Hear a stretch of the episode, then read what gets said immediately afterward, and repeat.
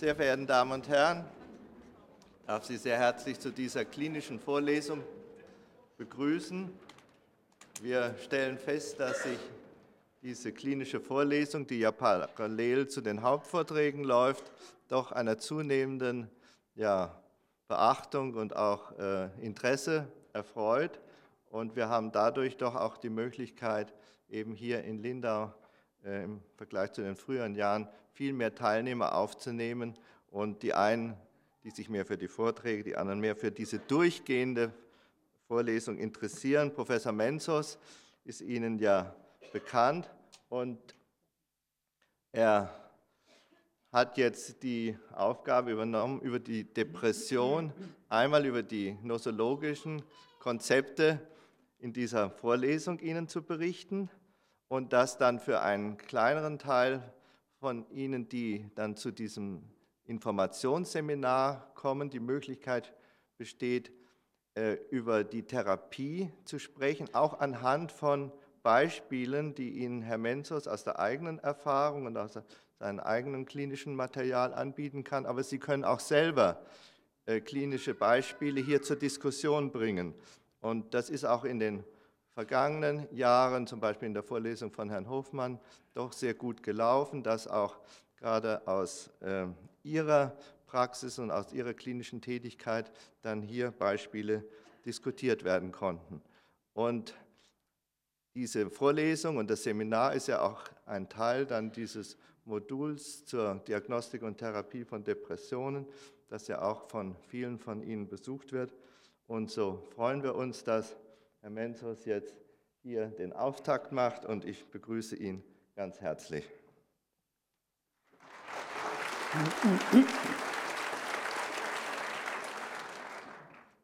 Vielen Dank, Herr Buchheim, für die guten Worte. Ich will mich bemühen, wenigstens einige Ihrer Erwartungen zu erfüllen. Äh, wie Sie sich vorstellen können, wir haben uns eine harte Aufgabe äh, hier vorgenommen und uns gestellt, denn gerade die Depression und die Behandlung von Depression gilt, äh, wenn es im psychiatrischen Jargon, aber auch unter Psychoanalytiker, wenn Sie mir den saloppen Ausdruck erlauben, die harte Nuss. Da gibt es äh, also sehr schwierige Konstellationen und Situationen. Äh, man kann sich auch vorstellen, dass Freud selbst vor einem großen Problem und Schwierigkeit gestanden hat. Ich vermute, dass das der Grund war, dass er eine bemerkenswerte Theorie, die Todestriebtheorie, nur aus diesem Grund, aus der Frustration heraus, die er erlitten hat, in Behandlung solchen Fällen äh, entstehen ließ. Darüber werden wir zu einem späteren Zeitpunkt äh, auch äh, sprechen.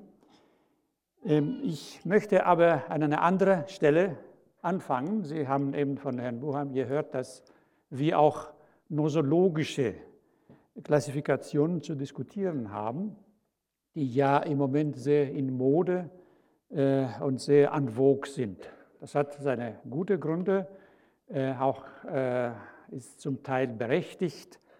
Wenn Sie mir erlauben, ich würde aber mit einer gewissen Polemik in diesem Punkt beginnen. Ähm, Sie wissen, dass in Bezug auf die Depression in den neuen deskriptiven Klassifikationen von DSM und ICD ähm, viele Dinge, die uns von früher äh, bekannt waren und nützlich in der Klinik gestrichen wurde und dass man aus bestimmten methodologischen Gründen, die sicher zu verstehen sind, auf eine ganz andere Einteilung äh, übergegangen ist, ähm, so dass man heute zum Beispiel nicht von neurotischen oder reaktiven oder psychotischen Depressionen spricht, äh, sondern von kleinen und großen, ne? minor und major. Und äh, ich las kürzlich auch äh, einen Artikel äh, von Wolfgang Miller über die Logik der neuen Unterteilung der Depressionen. Und ich muss äh, zugestehen, dass mir dabei der Gedanke kam, dass es sich vielleicht nur um eine Unlogik handelt. Äh, es ist so, wie wenn man die altbewährte Unterscheidung von viereckigen Gegenständen in Türen, Fenster, Tische und so weiter verlassen hat. Und jetzt sagt man, es gibt nur große und kleine Vierecke und damit basta. Der Grund, warum man die, der Grund, warum man die alte Klassifikation verlassen hat, war selbstverständlich äh, maßgebend. Man hat festgestellt, dass die Zuverlässigkeit äh, der Beurteilungen, die Übereinstimmung der Beurteilung, die Reliabilität zwischen verschiedenen Untersuchern in Bezug auf die Unterscheidung, sagen wir, von neurotischen und reaktiven Depressionen, psychotischen und neurotischen Depressionen, besonders in den Grenzfällen, einfach miserabel war. Es gab überhaupt keine Übereinstimmung äh, man könnte sich sozusagen darüber schämen, dass äh, die meisten Diagnostiker eine andere äh, Diagnose angaben als ihre Kollegen. Zum Teil auch, wenn sie aus derselben Schule stammten. Ähm, aber das ist kein Grund zu sagen, so, diese Unterscheidungen also zum Beispiel zwischen neurotischer und psychotischer und reaktiver Depression ist nicht mehr brauchbar wir beschränken uns auf das, worüber wir uns einigen können. Und das ist eben, ob klein oder groß. Ähm, das ist mir zu wenig. Ähm, ich würde doch vorschlagen, dass wir die Gründe dieser fehlenden Reliabilität mal nachprüfen. Offensichtlich haben wir uns nicht geeinigt, worum es sich handelt. Und offensichtlich, und das ist die Haupthypothese, jetzt äh, Sie werden es als roten Faden in der, äh, allen Vorlesungen hören. Es liegt daran, dass man nur nach der Deskription sich orientiert hat und nicht nach einer gut erfasste, zum Teil auch operationalisierte Psychodynamik. Ich behaupte also, dass wenn wir ein psychodynamisches Modell der Depression in den Vordergrund stellen, in der Lage sind, äh, zwischen Fenster und Türen zu unterscheiden. Und das ist doch wichtig, denn es geht um eine Unterscheidung, die nach der Funktion ja, sich orientiert und nach den Eigenschaften. Also eine Tür ist zum Durchgehen, ein Fenster ist zum Durchgucken. Und so in etwa analog, metaphorisch muss man sich vorstellen, dass auch bei den Depressionen äh, eine jeweils andere Funktion drin ist. Damit deutet er sich auch die zweite Hypothese von mir, der Hauptannahme, wenn Sie so wollen, dass die Depression oder der depressive Affekt, der eigentlich das wichtigste Element bei solchen äh, Störungen ist, nicht nur oder nicht vorwiegend ein passiv erlittener Zustand ist, ein Zusammenbruch, ein Minus, ein Mangel, sondern dass es sich zunächst dabei um einen aktiven Vorgang, um eine Reaktion auf etwas, um einen Schutz- und Abwehrmechanismus handelt. Das ist eine gewagte Hypothese bei einem Zustand, der so viel Leid erzeugt, wo der Patient tatsächlich darunter leidet und enorm leidet und wo äh, es fast äh, ein Hohn wäre, ihm zu sagen, das, was er tut, ist sehr gut und nützlich und hat eine Abwehr- und Schutzfunktion. Sie werden mich aber, glaube ich, besser verstehen, wenn wir in Einzelheiten äh, übergehen. Und das äh, will ich auch jetzt äh, beginnen oder anfangen damit. Äh, man muss sich also zunächst mal fragen, warum der Terminus Depression dazu benutzt wird, um zu unterschiedliche, so unterschiedliche psychische Befindlichkeiten und Zustände zu benennen wie folgende. Es gibt also Zustände schuldbeladene Zurückgezogenheit und Deprimiertheit, voller Selbstvorwürfe und Selbsterniedrigung. Es gibt also eine Schulddepression. Es gibt auf der anderen Seite eine Deprimiertheit, die aber von einer Agitiertheit äh, und nach außen gerichteten Vorwurf begleitet wird und von hartnäckigen, verlangenden, kritisierenden Haltungen, also das Demanding der amerikanischen Literatur. Depending, Demanding. Oder es gibt andere, resignative, hoffnungs- und hilflose Zustände mit extremer Anhänglichkeit, also eine Art anaklitische Depression. Oder es gibt massive, direkte oder indirekte, verfeinerte, autodestruktive Zustände, also eine selbstzerstörerische Depression. Und schließlich gibt es eine innere Leere mit dem Gefühl der Gefühllosigkeit, das heißt mit der Blockade aller Affekte oder mit der Unfähigkeit zu jeglicher Gefühlsregung, also eine leere Depression. Warum heißen alle diese Zustände depressiv? Die Antwort lautet, weil alle diese Zustände von einem bestimmten Affekt, wir werden viel von Affekten heute sprechen, von einem bestimmten Affekt, dem depressiven Affekt begleitet werden, meistens in einer offenen, äh, manifeste Form, manchmal auch ein bisschen versteckt oder total somatisiert, dass man es nicht gleich sieht. Aber auf jeden Fall der depressive Affekt steht allen diesen Zuständen äh, zugrunde oder begleitet sie. Das ist wichtig äh, zu betonen, schon von Anfang an. Denn ich wäre ja geneigt, als Psychoanalytiker zunächst von dem Konflikt anzufangen. Ne? Das wären die Zustände, die auf den und den Konflikt äh, zurückzuführen sind. Äh, Sie werden sehen und hören hier, und das ist etwas, was Sie wissen, aber vielleicht äh, es ist nicht schlecht, mal das noch einmal zu betonen, dass es nicht nur konfliktbezogene Depressionen gibt, mit denen sich die Standardpsychoanalytiker sich beschäftigen, sondern auch viele andere. Es gibt äh, Depressionen, die reaktiv sind nach enorm plötzlichen Verlusten oder Kränkungen oder Misserfolgen. Es gibt äh, auf der anderen Seite Depressionen, die nach einer körperlichen Erschöpfung, nach einer schweren Erkrankung auftreten oder Depressionen, die beim Nachlassen der Vitalität im Alter auftreten. Und wir müssen, wenn wir in Depression sprechen, alle diese Formen der Depression auch berücksichtigen und ein Modell finden, was sie alle erfassen kann.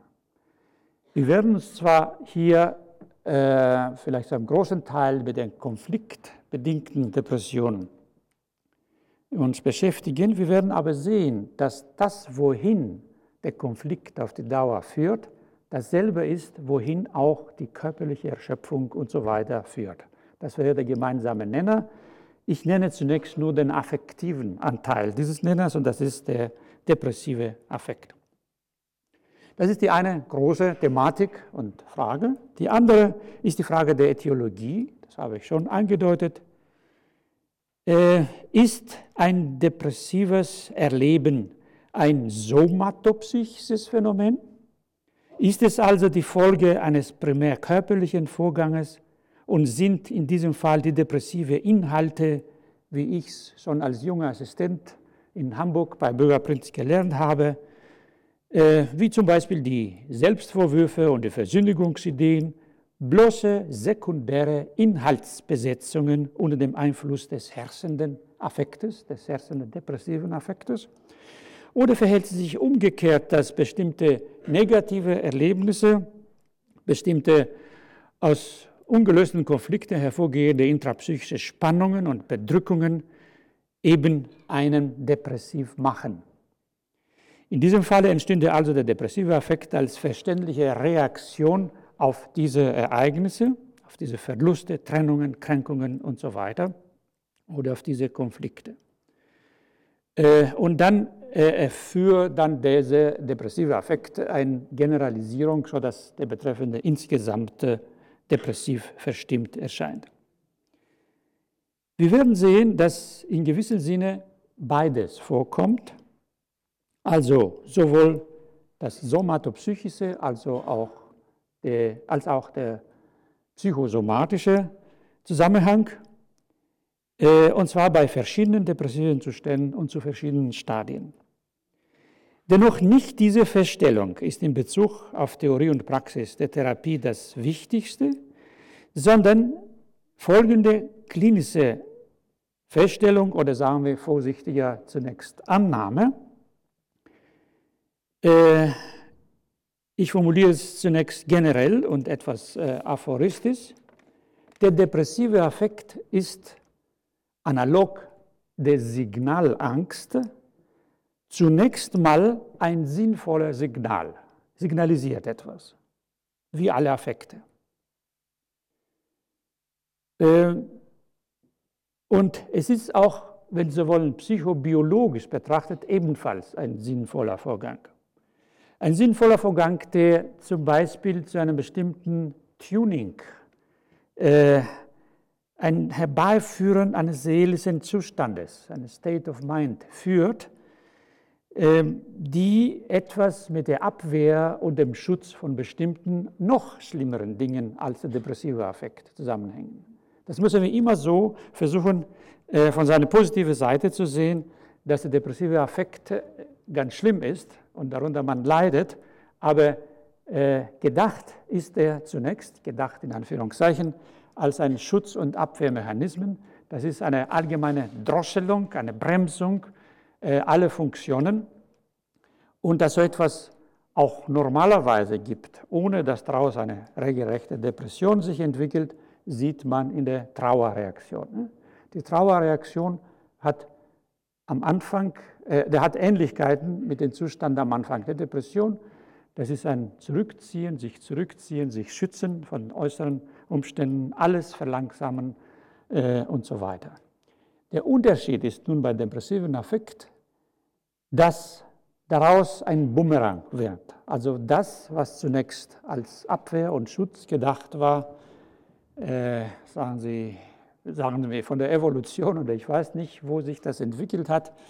Äh, die Affekte haben ja ihre lange Vorgeschichte, dass das zu einem Bumerang wird, dass das gerade zum Verhängnis des Betreffenden wird.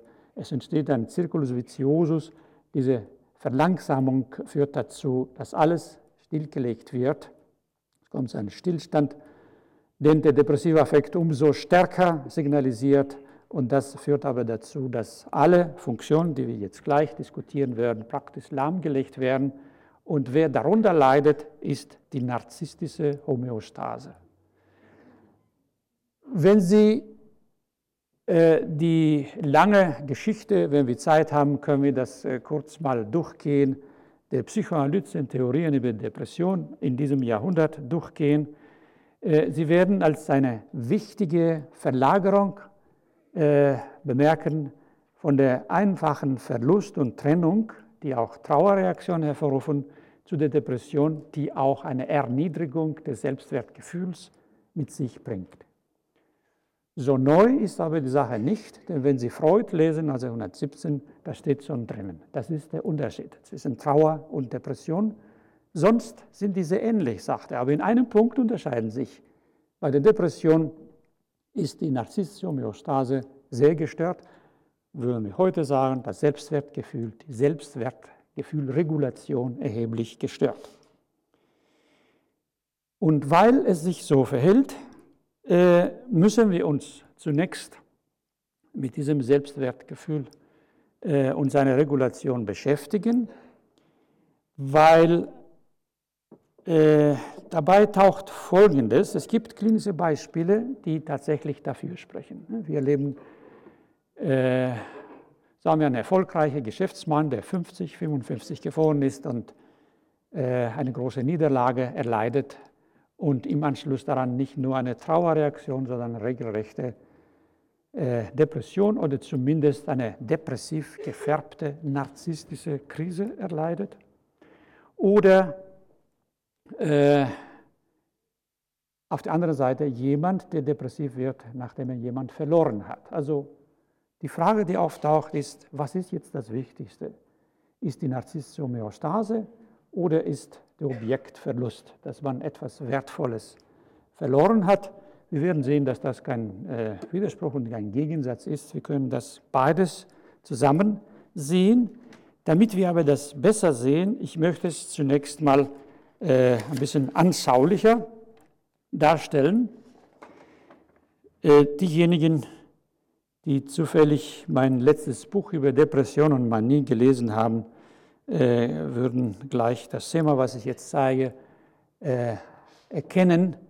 Es ist entstanden, wie viele auch andere Dinge, in unserer Konferenz in Frankfurt, äh, in unserer äh, Diskussion im sogenannten Psychoseprojekt, wo ich äh, in meinem verzweifelten Versuch einmal für mich und meinen Mitarbeiter klarzumachen, wie viele Faktoren in der Entstehung einer Depression eine Rolle spielen und wie kompliziert das Ding, diese narzisstische Homöostase ist, auf eine Idee kam, äh, Folgendes zu zeichnen, einen Dreifuß, einen Tripus.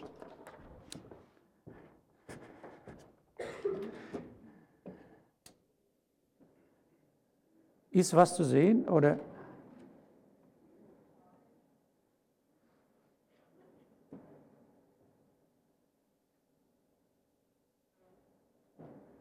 Also für diejenigen, die das nicht sehen können, das sind drei Säulen. Äh, und oben ist ein Plateau. Dieses Plateau ist eben die narzisstische Homöostase. Wenn in der Struktur und Stabilität dieser drei Säulen alles äh, stimmt, dann hat man eine gute und gut funktionierende Selbstwertgefühlsregulation. Äh, warum ich auf diese Idee kam, ist folgendes. ich habe gemerkt, dass immer wieder die Gründe, die wir anführen oder die äh, hypothetische oder weniger hypothetische oder empirisch unterstützte Dinge, die wir ranbringen, um zu erklären, warum jemand dekompensiert ist, in drei Gruppen äh, sich äh, unterteilen. Und zwar einmal nennen wir jetzt die Säule 1, Säule 2, Säule 3, von rechts nach links.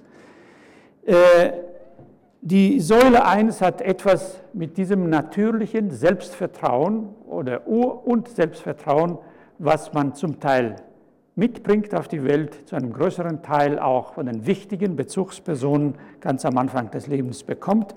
Aber das ist etwas, was man für sich hat und äh, ist damit sozusagen relativ unabhängig, geht damit wie mit einem privaten Konto, was ihm nur gehört und wer viel drauf hat, kann auch gut fahren im Leben. Deswegen sagt man, das Beste, was äh, einem kleinen Kind gegeben werden kann, von Anfang an ist dieses Selbstvertrauen.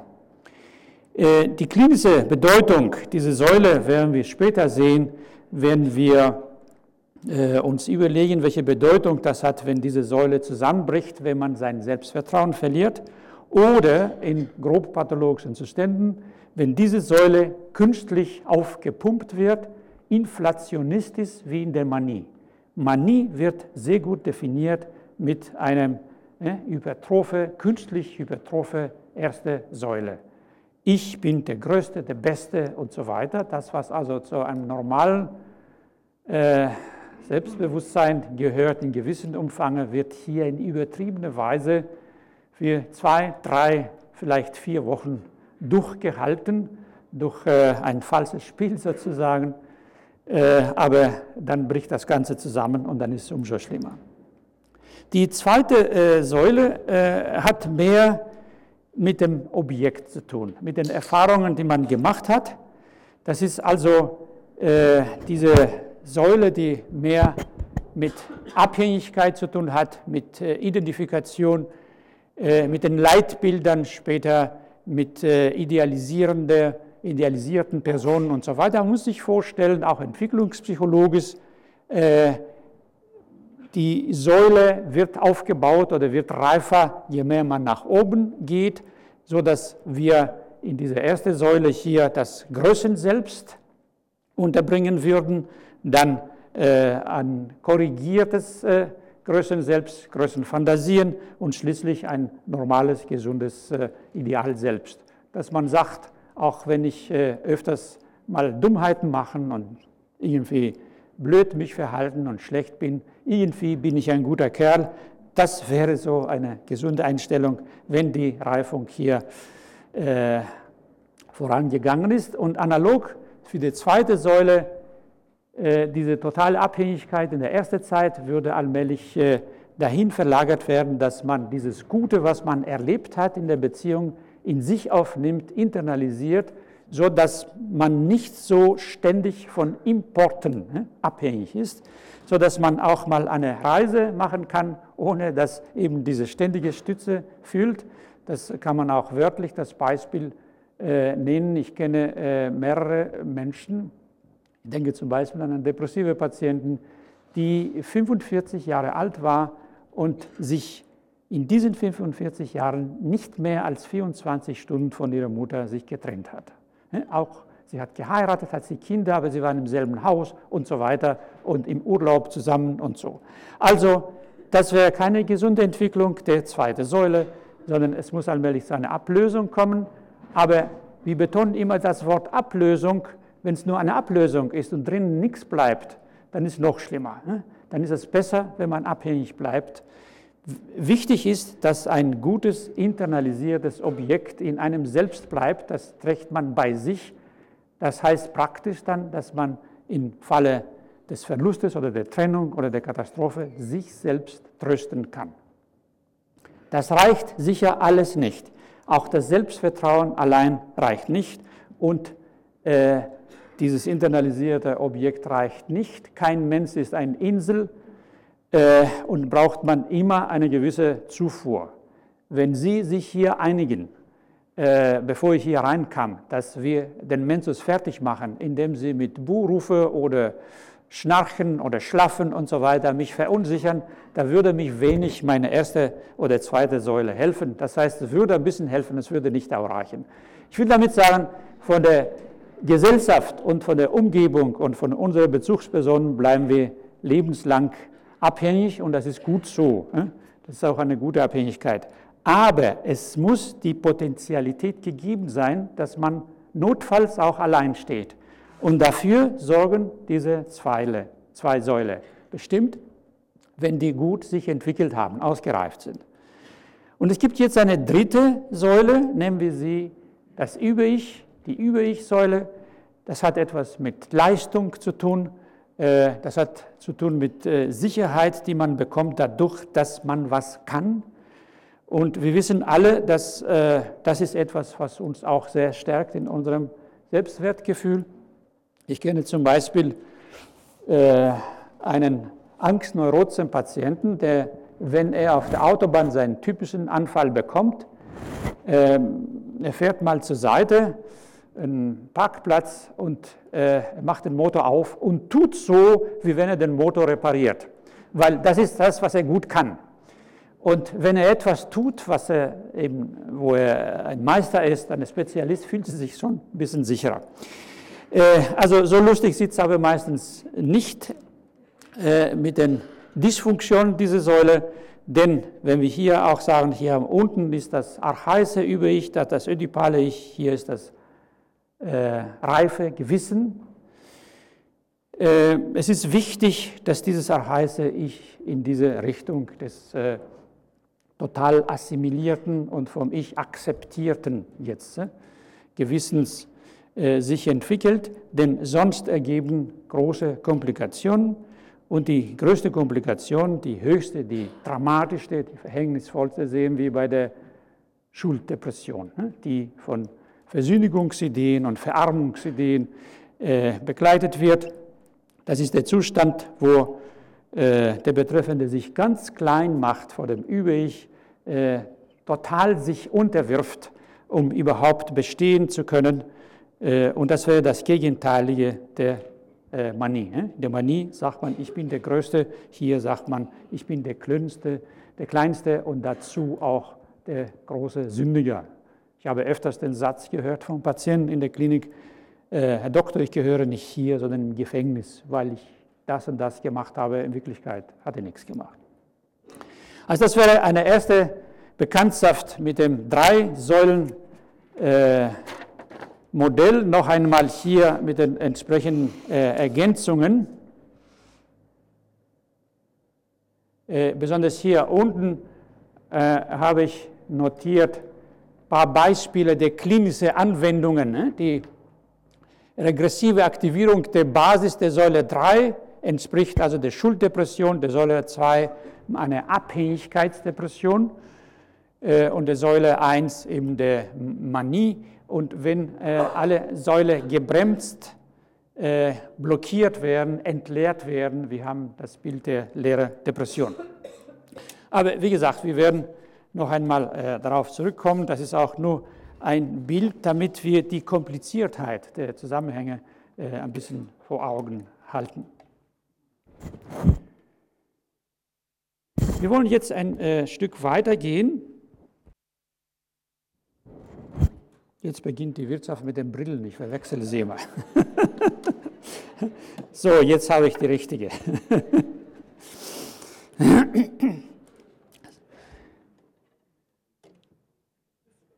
In diesen äh, Vorlesungen werden wir also versuchen, auf Fragen, die aus dieser Thematik hervorgeht, äh, eine Lösung zu geben auf der Grundlage eines psychodynamisch orientierten Modells, äh, eines Modells aber, was gleichzeitig auch die biologische Seite berücksichtigt.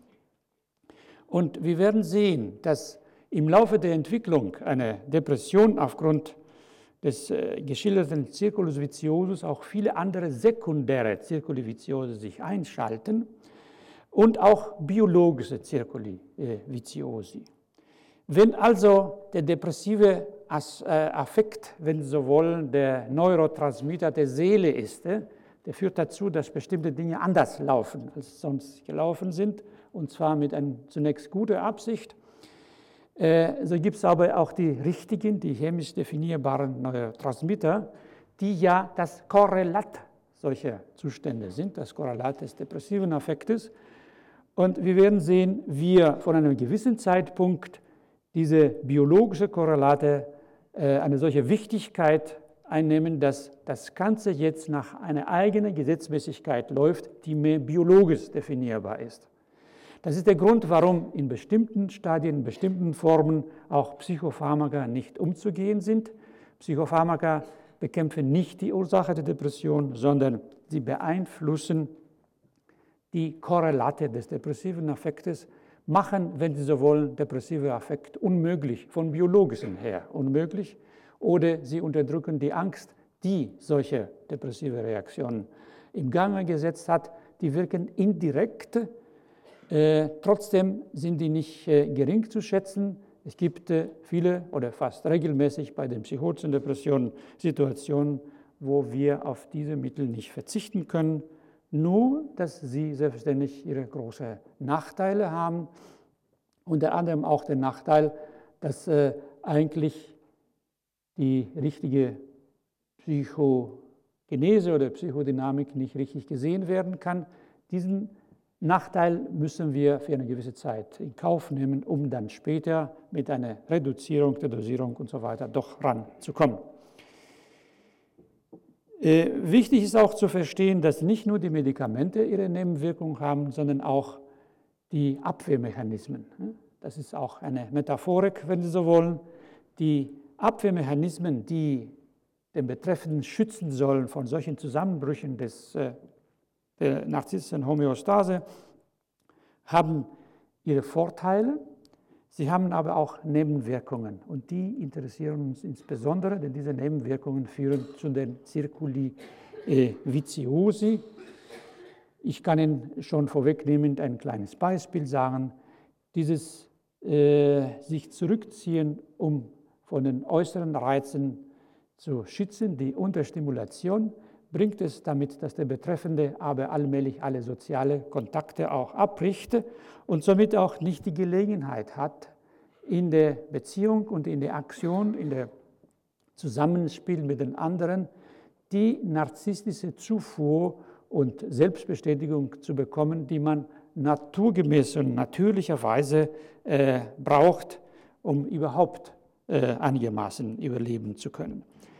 Das heißt, das, was zunächst äh, als Schutz gedacht wird, führt allmählich zu einem Mangel und zu einem Verhungern nach äh, einer solchen narzisstische Zufuhr, die das Übel noch verschlechtert. Also äh, solche Mechanismen werden uns äh, in diesen Vorlesungen immer wieder beschäftigen, weil wenn man die Fühle der Variationen äh, begriffen hat und auch die Unterschiedlichkeit der Konstellation in verschiedenen Stadien dieser Störung. Da wird man auch verstehen, warum alle therapeutische Schulen und alle therapeutische Verfahren hier was zu sagen und zu tun haben, und zwar sinnvollerweise und mit Erfolg. Ähm, ich sehe also keinen Gegensatz zwischen verschiedenen therapeutischen Zugängen, wie man das früher öfters und gelegentlich heute auch von bestimmten Kollegen gesehen wird, sondern ich meine, dass ich meine zwar, dass die Basic Concepts, davon werden wir hören, Sie haben gehört von Beck, in der kognitive Therapie spielen eine große Rolle. Das sind diese Grundüberzeugungen des depressiven Patienten, ich bin schlecht oder mich macht kein Mensch oder egal was ich anfange, werde ich immer Misserfolg haben. Ich behaupte provokativerweise für die Kognitiven, dass das alles Abwehrmechanismen sind. Die sind nicht vom Himmel gefallen, diese Konzepte. Die sind nicht nur aufgrund Erfahrungen, die der Patient hat, Erfahrungen wohl, aber die der Patient, die dem Patienten großen Schmerz hervorgerufen hat, haben und die er versucht jetzt vorwegnehmend abzuwehren, indem er sich klein stellt. Äh, extremes Beispiel bei einer jungen äh, Patienten, eine griechische 18-Jährige der zweiten Generation, die das deutsche Abitur mit 1 gemacht hat und mir stundenlang zu erklären versuchte, wie schlecht ist, wie dumm. Das war nur ein Zufall, die hat die Leute hinters Licht geführt und so weiter. Äh, diese Eins war nichts. Obwohl es offensichtlich eine sehr gute Leistung war, gerade für diese Patienten. Äh, Sie kennen das wahrscheinlich von solchen depressiven Patienten, die ihre hartnäckige äh, Kleinheitswahn haben oder Versündigungswahn. Äh, sie können auf Granit beißen. Das ist kognitiv nicht zu verändern. Warum? Weil das eine bestimmte Funktion hat. Der Patient oder die Patienten können nicht auf diese Erfindung, kann man sagen, verzichten, die ihnen äh, nützlich gewesen ist. Das ist so wie bei den paranoiden Patienten, der sie, äh, den Zuhörer also zu überzeugen versucht, es ist so. Äh? Die Agenten sind hinter ihm her und er bringt immer wieder die Beweise. Und wenn kein Zuhörer da sind, er geht dahin und sucht Zuhörer, die er überzeugt, dass es so ist. Warum? Weil er diesen Wahn braucht. Und so ist es auch mit diesen depressiven äh, Inhaltsbesetzungen die haben eine bestimmte Funktion. Gut, das ist, was ich gegen eine zu einfache äh, Auffassung äh, der kognitive Erklärung anzuwenden hätte. Aber es kommt ein Punkt, wo diese Konstruktionen eine Eigengesetzmäßigkeit bekommen, wie die Transmitter, äh, wie die Neurotransmitter. Die werden zur Gewohnheit, die beherrschen ein ganzes Leben und da ist es tatsächlich nützlich, sie versuchen auch kognitiv zu verändern. Äh, gerade auch zu einem Zeitpunkt, wo sie ihre psychodynamische Brisanz verloren haben, wo dahinter überhaupt kein affektiver äh, und kein defensiver äh, Dampf oder Funktion steht, sondern wo sie einfach zwangsläufig äh, so laufen, weil man inzwischen verlernt hat, wie es ist, das Leben auch anders zu sehen und so weiter. Von daher bekommen die Versuche von Kognitivtherapeuten, Alternativen zu bieten, kognitiv zu analysieren, zu erklären, wie das ist dem Patienten, bekommen einen Sinn und die haben äh, auch einen äh, therapeutischen Erfolg äh, zur Folge, äh, wenn die richtig eingesetzt werden und bei einem richtigen geeigneten Patient. Und wenn man im Kopf weiterhin besteht, dass sie vielleicht noch eine defensive Funktion haben, äh, und so weiter. Man kann ja später auch die Methode noch weiter verfeinern, dass man auch auf diesen Aspekt sogar kognitiv eingeht. Das ist wiederum auch nur eine kleine Andeutung auf das, was Sie äh, erwartet. Äh, wir sind ja nicht bald, aber in äh, zehn Minuten, glaube ich, für, was die Vorlesung betrifft, erstmal zu Ende. Äh, ich will noch einmal auf den depressiven Affekt zurückgehen. Äh, und kurz erläutern, was Affekte überhaupt für eine Funktion haben. Äh, Sie wissen, dass in den letzten äh, zwei Jahrzehnten haben wir eine regelrechte Blüte der Affektpsychologie entstanden ist. Das, die waren früher relativ vernachlässigt. Ich will auf diese Forschung nicht eingehen, sondern nur kurz andeuten, dass Affekte sehr wichtige Indikatoren sind. Sind also Signale, die aber gleichzeitig auch Kommunikationsmittel darstellen und schließlich auch motivierende Faktoren darstellen. Das gilt für alle Affekte, für Wut, für Freude, für Scham, Verlust, Schmerz, Trauer und so weiter. Die signalisieren auch den Ist-Zustand, was ist jetzt, und zwar nicht so sehr eben kognitiv, sondern affektiv, das heißt mit Plus, Minus, Zeichen davor, ist das gut oder ist das schlecht, ist das lustvoll, ist unlustvoll. Das ist also die informative Funktion, wenn man so will. Durch die begleitenden expressiven und auch psychovegetativen Bestandteile des jeweiligen affektiven Musters wird aber darüber hinaus auch eine Signalisierung nach außen getätigt. Das heißt, hier haben wir eine interpersonelle Kommunikation. Man spürt, wenn jemand in Wut ist oder wenn jemand depressiv ist oder wenn jemand Freude hat. Das wäre die äh, kommunikative Funktion der Affekten und äh, ich brauche nicht viel zu sagen, wie wichtig so etwas ist. Schließlich wird durch den äh, eben positiven und negativen Charakter des Affektes eine motivierende äh, Wirkung hervorgerufen. Das heißt, man wird veranlasst, dies oder jenes zu tun, je nachdem, welches äh, Affekt herrscht. Und das dürfen wir auch nicht so eng in Frage des abgegrenzten, thematisch abgegrenzten Motivs, sondern äh, die Affekte verändern den gesamten Zustand. Die machen einen äh, anderen seelischen Zustand, ein anderes State of Mind. Und wir wissen schon aus der neurophysiologischen Forschung, dass äh, ein solcher anderer, neuer äh, Gesamtzustand dazu führt, dass ganz andere Dinge möglich werden oder unmöglich werden. Äh, worauf ich hier anspiele, ist die Arbeit von äh, Frau Kuku und äh, Kuku Lehmann und äh, ihres Mannes und vielen anderen, die gezeigt haben auf rein neurophysiologischer Basis, dass in bestimmten affektiven Zuständen oder State of Minds, die sie nennen, äh, ganz andere Dinge ekphoriert werden können, erinnert werden können und wir wissen auch, dass in verschiedenen affektiven Zuständen andere Dinge getätigt werden können. Es gibt Schubladen, die sozusagen bei einem bestimmten Affekt zu sind und andere, die zu öffnen sind. Äh, von daher haben die Affekte eine äh, enorme Bedeutung in dem Gesamtmechanismus. Das ist etwas, was früher nicht so gesehen wurde.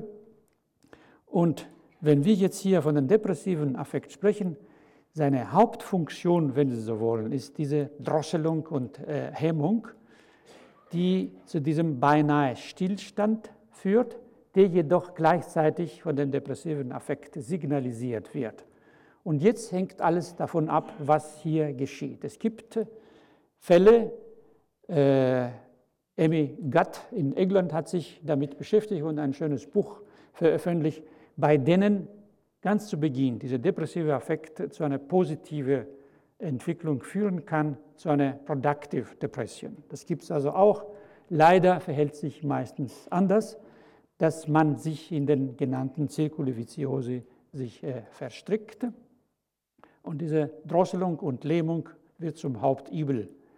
Was wir denn an anderen äh, Sami, lauten, manifesten produktiven, analog zu schizophrenen, produktiven jetzt Symptomen wie Versündigungswahn oder Selbstvorwürfe äh, oder larmoyantes Bild, äh, Jammer, Depression, wie es früher hieß und so weiter kennen, sind Versuche, diesen Lähmungszustand anders zu gestalten. Das heißt, andere Lösungen des depressiven Konfliktes, Sie sehen, ich komme doch auf den Konflikt, zu finden, die eben äh, diese Lähmung und den depressiven Affekt vermeiden. Die massivste Gegenreaktion ist die Manie. Das ist eine Alternativlösung desselben Problems, was der Depressive auch hat. Die Lösung dauert aber meistens drei bis vier Wochen. Kein Mensch kann die Verleugnung der Realität, die drin steckt, aufrechterhalten, sodass das Ganze zusammenbricht. Es gibt aber ganz andere, feinere und dafür äh, und deswegen, nicht dafür, deswegen hartnäckigere Lösungen. Das sind die verschiedenen sogenannten Masochistis. Sie werden auch hören, dass ich das Wort Masochist mit, Vorsuch, mit, mit Vorsicht benutze.